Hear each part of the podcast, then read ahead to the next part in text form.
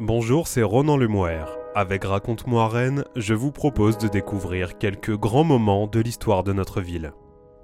Dans la nuit du 7 au 8 mai 1944, les sirènes retentissent à Bru. Quelques minutes plus tard, les bombes commencent à s'abattre en plusieurs vagues, rasant la quasi-totalité du bourg. La mairie, l'école ou encore l'église disparaissent. Le bilan humain, lui, est effroyable, et des familles entières sont rayées de l'état civil. Retour sur une page sombre de l'histoire de la commune. L'autre 8 mai, le bombardement de Bru. Que la commune de Bru, bourgade située au sud-est de Rennes, fasse la une de l'édition du 2 janvier 1951 de la Gazette provençale a de quoi interpeller. Particulièrement avide de faits divers tragiques, ce journal rend compte d'un incendie ayant détruit la veille un baraquement dans lequel était logée une dizaine de familles. L'article précise que ce baraquement avait été construit à la suite d'un bombardement aérien en 1944 pour héberger des familles sinistrées. Pour comprendre ce fait divers, il faut rappeler les heures tragiques du printemps 1944. Après presque quatre années d'occupation, les Brusois attendent comme tous les Français, ou presque, de savoir quand et où aura lieu le fameux jour J, à savoir ce débarquement allié annonciateur de la libération. Comme partout, nombreux sont les hommes qui manquent dans le village. Il y a les prisonniers de guerre détenus en Allemagne à la suite de l'humiliante défaite de 1940, mais également les requis du service du travail obligatoire, envoyés également outre-Rhin. Certains, enfin, vivent dans une semi-clandestinité, quelques-uns de peur d'être envoyés en Allemagne, d'autres parce qu'ils combattent au sein de l'armée des ombres. Pourtant, tout porte à croire que les rigueurs de l'occupation sont moindres à Bru qu'à. Non seulement les Allemands y sont présents en moins grand nombre, mais la question du ravitaillement y est probablement un peu moins critique. Certes, le rationnement impose là aussi ses rigueurs, et c'est en fonction de tickets que l'on peut tenter de s'approvisionner, à prix d'or, dans les magasins. Mais à la campagne, trouver des légumes, du lait ou même de la viande est nécessairement moins difficile qu'en ville. Chacun, ou presque, dispose d'un potager et élève quelques poules, voire des lapins. D'ailleurs, en ce dimanche 7 mai 1944, les tables brusoises s'apprêtent à se garnir. C'est en effet jour de communion solennelle, et dans une région où la pratique religieuse reste très forte, c'est un événement d'importance. En plus, le temps est de la partie. Quand la nuit tombe, le ciel est parfaitement dégagé, de quoi s'endormir paisiblement en rêvant à cette journée qui, l'espace de quelques heures, a permis d'oublier la guerre et les absents. Mais la trêve est de courte durée. Peu avant minuit, les sirènes de la défense passive retentissent, comme un brutal retour à la réalité. Pendant une grosse vingtaine de minutes, un tapis de bombes explosives ou au phosphore s'abat sur Bru. Alors que le danger semble s'éloigner, des survivants s'extraient des décombres pour venir en aide aux victimes. Mais une seconde escadrille arrive, alourdissant d'autant l'effroyable bilan de cette tragique nuit. Au total, c'est une centaine de quadrimoteurs Avro-Lancaster qui, aux ordres du Bomber Command britannique vomit ses projectiles sur la petite commune d'Ille-et-Vilaine. L'onde de choc du bombardement est démesurée.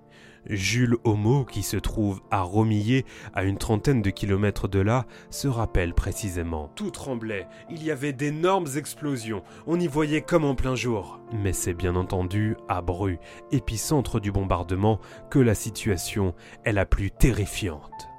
L'essentiel du bourg est rasé. La mairie, l'école, l'église ainsi que de nombreuses habitations sont anéanties.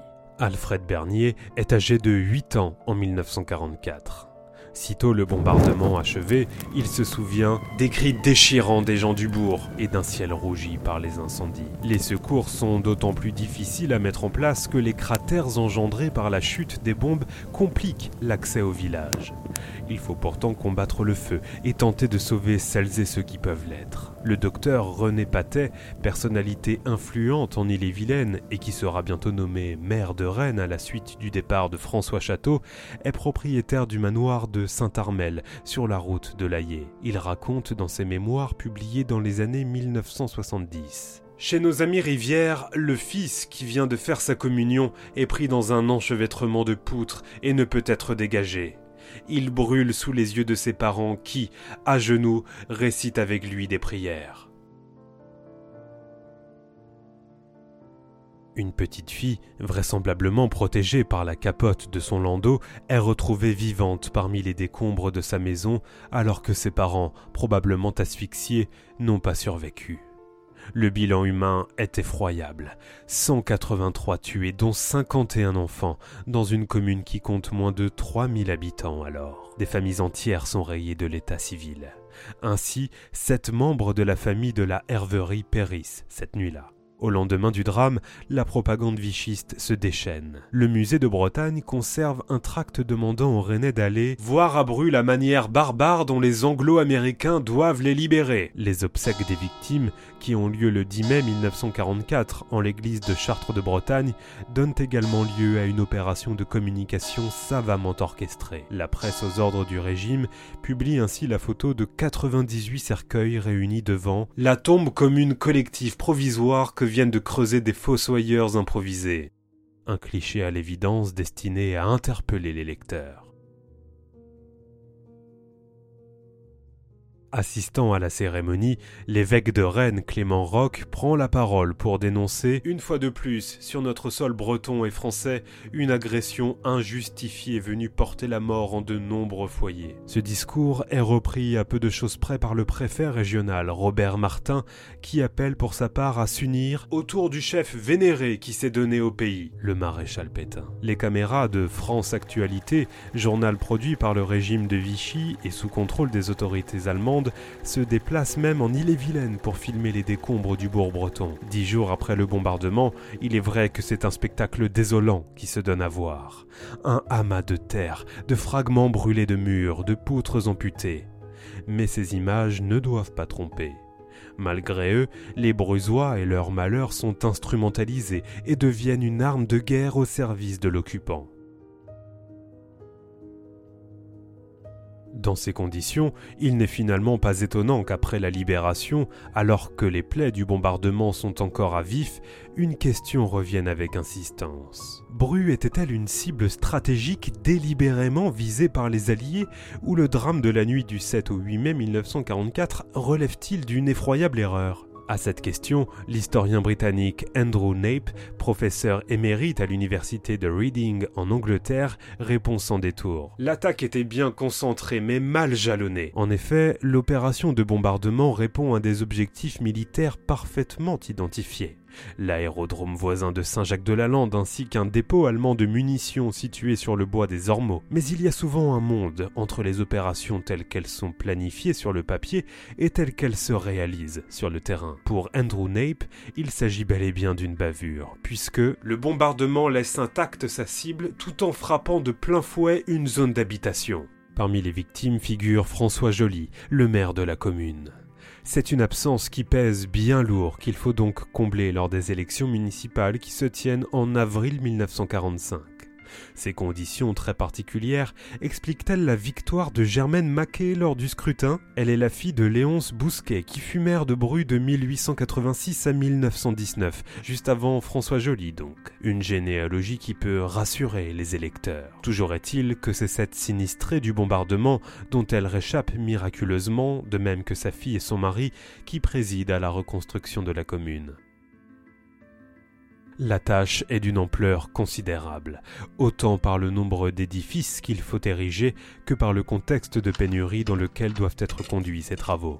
La France de la Libération est un pays qui manque de tout, ou presque. Dans une note datée du 1er janvier 1945, le ministre de la Reconstruction et de l'Urbanisme, Raoul Dautry, confesse que le ciment est un produit sans compter que les immenses chantiers de reconstruction des villes de Brest, Lorient, Saint-Nazaire ou encore Saint-Malo, Cherbourg et Caen viennent accroître la pression s'exerçant sur ce faible stock de matériaux. De plus, le manque de main-d'œuvre découlant de la saignée démographique engendrée par le conflit se fait grandement ressentir. À ces obstacles s'ajoutent des difficultés d'ordre foncier. En effet, la reconstruction exige une refonte complète du plan d'urbanisme, ce qui se double de nombreux conflits relatifs au tracé des parcelles. Dans ces circonstances, on comprend aisément que la reconstruction dure longtemps et ne soit véritablement achevée qu'au début des années 1960. Pendant ce temps, les familles de sinistrés sont relogées dans des logements provisoires qui s'inscrivent en réalité dans la durée. Les archives permettent de retrouver la trace à Bru de deux camps de sinistrés. Celui dit des Anglais comportant 22 baraquements, celui dit de la Billardet constitué de 14 baraquements. Des constructions en bois avec une couverture en papier feutré et en tôle ondulée, parfois en tuiles. Ces logements comportent pour l'essentiel trois pièces et dans certains cas un cellier mais celles-ci sont en nombre insuffisant, même à Bru, et de nombreux sinistrés sont contraints de partir pour le camp Marguerite, à Rennes. Cette histoire de baraquement, de l'hébergement d'urgence est importante. En effet, si la reconstruction de Bru est caractérisée par de vastes réalisations, chantiers menés notamment sous l'égide de l'architecte Louis Chouinard, ceux-ci coexistent avec des logements construits de briques et de brocs dans l'urgence. C'est d'ailleurs dans une de ces habitations que se déclare l'incendie qui conduit Bru à faire la une de la Gazette provençale en janvier 1951, une réalité qui interroge les bornes chronologiques de la Seconde Guerre mondiale. Certes, en Europe, le conflit s'achève le 8 mai 1945 avec la capitulation sans condition du Reich, mais du point de vue du ressenti des populations, et tout particulièrement des familles sinistrées et endeuillées, Peut-on vraiment affirmer que la guerre prend fin avec la chute de Berlin?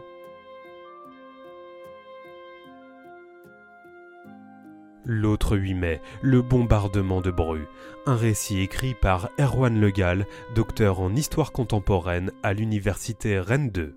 C'était Ronan Lemoire, à bientôt pour un nouvel épisode de Raconte-moi Rennes.